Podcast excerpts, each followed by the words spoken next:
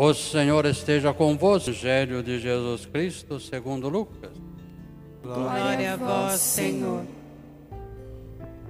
Um dia Jesus estava ensinando, à sua volta estava sentado o fariseu e doutores da lei, vindo de todas as aldeias da Galiléia, da Judéia e de Jerusalém, em virtude do Senhor o levava a curar. Uns homens traziam um paralítico no leito e procuravam fazê-lo entrar para apresentá-lo. Mas não achando por onde introduzi-lo, devido à multidão, subiram ao telhado, por entre as telhas, e o desceram com o leito no meio da assembleia diante de Jesus. Vendo-lhe a fé, ele disse: Homem, teus pecados estão perdoados. Os escribas e os fariseus começaram a murmurar, dizendo: Quem é este que assim blasfema? Quem pode perdoar o pecado senão Deus? Conhecendo-lhe os pensamentos, Jesus respondeu, dizendo: Por que murmurai em vossos corações? O que é mais fácil dizer: Teus pecados estão perdoados? Ou dizer: Levanta-te e anda? Pois para que saibais que o Filho do Homem tem na terra o poder de perdoar os pecados, disse ao paralítico: Eu te digo, levanta-te, pega o leito e vai para casa. Imediatamente diante deles, ele se levantou, tomou o leito e foi para casa, louvando a Deus. Todos ficaram fora de si, glorificavam a Deus, cheio de temor diziam: Hoje vimos coisas maravilhosas. Palavra da salvação. Glória a vós, Senhor. Queridas irmãs, queridos irmãos, continuamos nossas catequeses diárias e a palavra de Deus sempre fala muito e fala através de cada vírgula, de cada detalhe. Nós hoje assistimos no Evangelho uma cura com detalhes diferentes. Um paralítico é colocado no telhado de uma casa, abrem o telhado para que aquele paralítico fosse colocado perto de Jesus. Primeiro é interessante a gente saber uma curiosidade: a terra de Jesus no verão é muito quente. É uma temperatura de deserto. E de um modo especial aquela região onde Jesus está na Galileia, à beira do mar da Galileia, ali em Cafarnaum.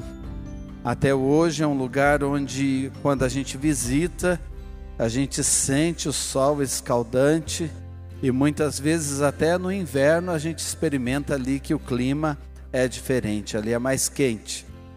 E por isso as casas eram feitas de pedras vulcânicas e os telhados eram feitos de folhas de tamareiras, folhas como se fosse de palmeiras, para a gente entender. As tâmaras, as tamareiras, se parecem com as palmeiras, é um tipo de palmeira, nós poderíamos dizer assim e fica mais fácil da gente entender.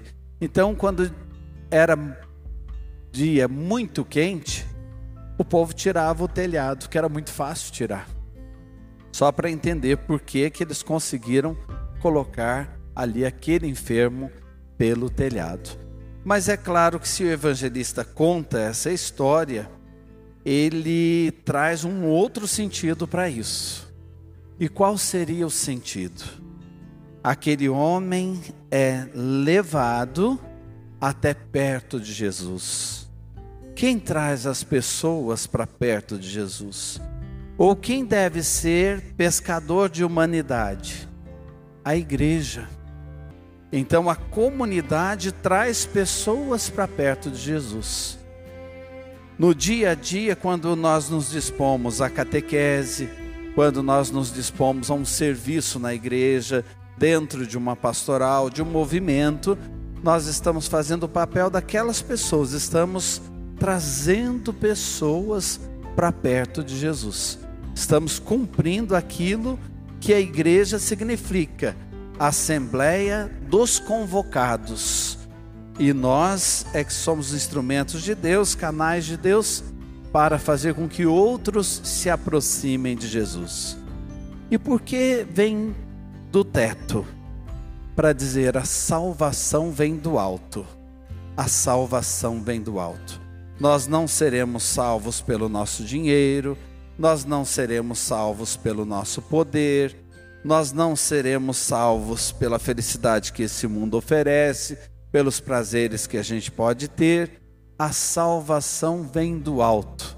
Aquele homem é colocado do alto perto de Jesus.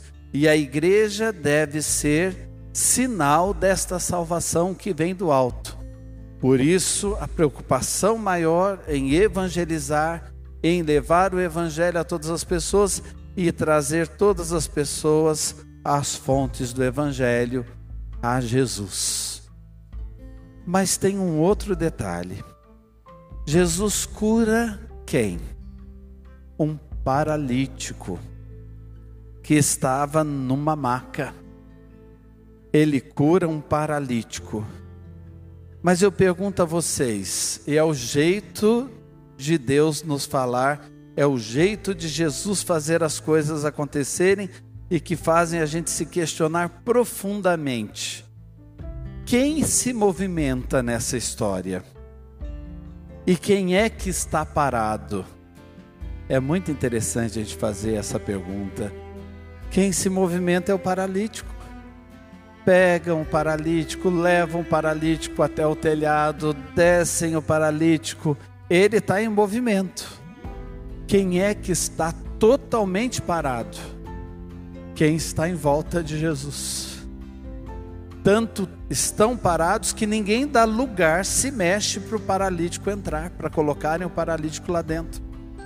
Olha que interessante. E aí é para a gente se perguntar: como é que eu estou na minha vida? Quantos paralíticos estão por aí? Não fazem nada, não se mexem. Quantas vezes nós nos sentimos paralisados?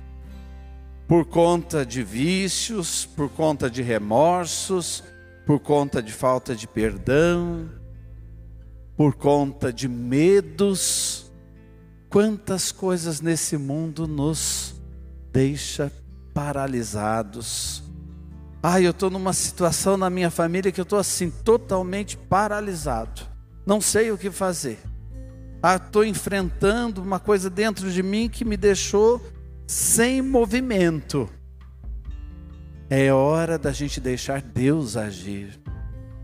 Aquele milagre, aliás, todos os sinais do Evangelho, e todos os milagres que acontecem, acontecem muitas vezes para as pessoas que estão em torno pensarem, para a gente refletir.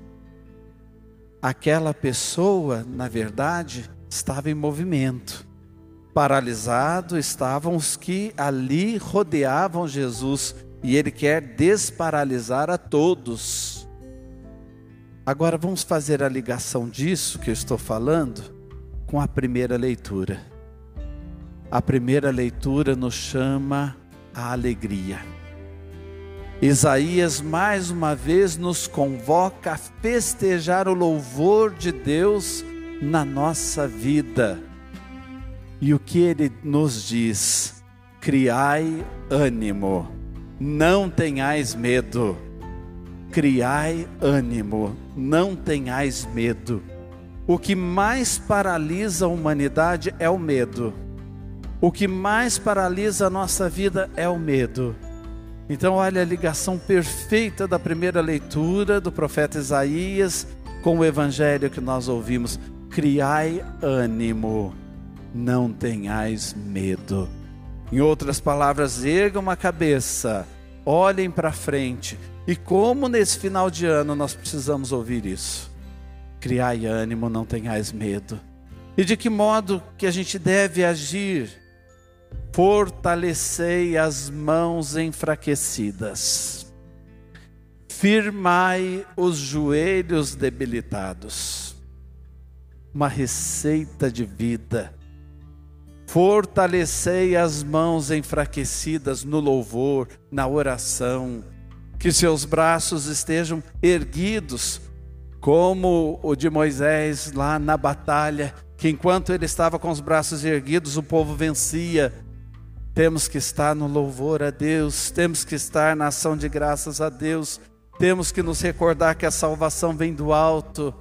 Ah, mas eu estou esmorecendo, meus braços estão cansados. Parece que eu peço, Deus não me ouve. Continue pedindo, continue louvando, continue erguendo seus braços em oração. A oração não muda nada em Deus, mas transforma tudo em nós e no mundo.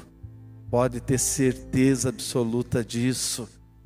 Fortaleçam as mãos enfraquecidas e as mãos também que trabalham, as mãos que não ficam desanimadas porque no dia a dia a gente tem que labutar e as mãos são sinais de muito labor, de muito serviço. Não se canse, você que é mãe de família, pai de família, você que trabalha na vida da comunidade nesse tempo difícil que a gente tem que se reinventar, temos que criar um modo de fazer acontecer o Evangelho. Fortalecei as mãos enfraquecidas na oração e no trabalho. E os joelhos debilitados, vamos firmá-los, porque os joelhos nos colocam na posição que nós devemos estar diante de Deus, ajoelhados, nos sentindo pequenos. Deus pode tudo, Ele faz tudo, mas os joelhos também nos dão firmeza para dar passos. Deus nos cura de todas as paralisias. E Ele quer que a gente dê passo no nosso casamento, na nossa vida de família, na nossa vida profissional, no nosso dia a dia, na missão que Ele confia a cada um de nós. Por fim, tem um detalhe do Evangelho que está ligado a tudo isso que a gente não pode se esquecer e chama atenção. Jesus perdoa os pecados daquele homem e entregar a nossa vida à misericórdia de Deus é o que faz a gente se desparalisar e perder todo o medo, mas Jesus cura também aquela paralisia física e diz a ele: carregue a sua cama, leve a sua maca com você. Por que será?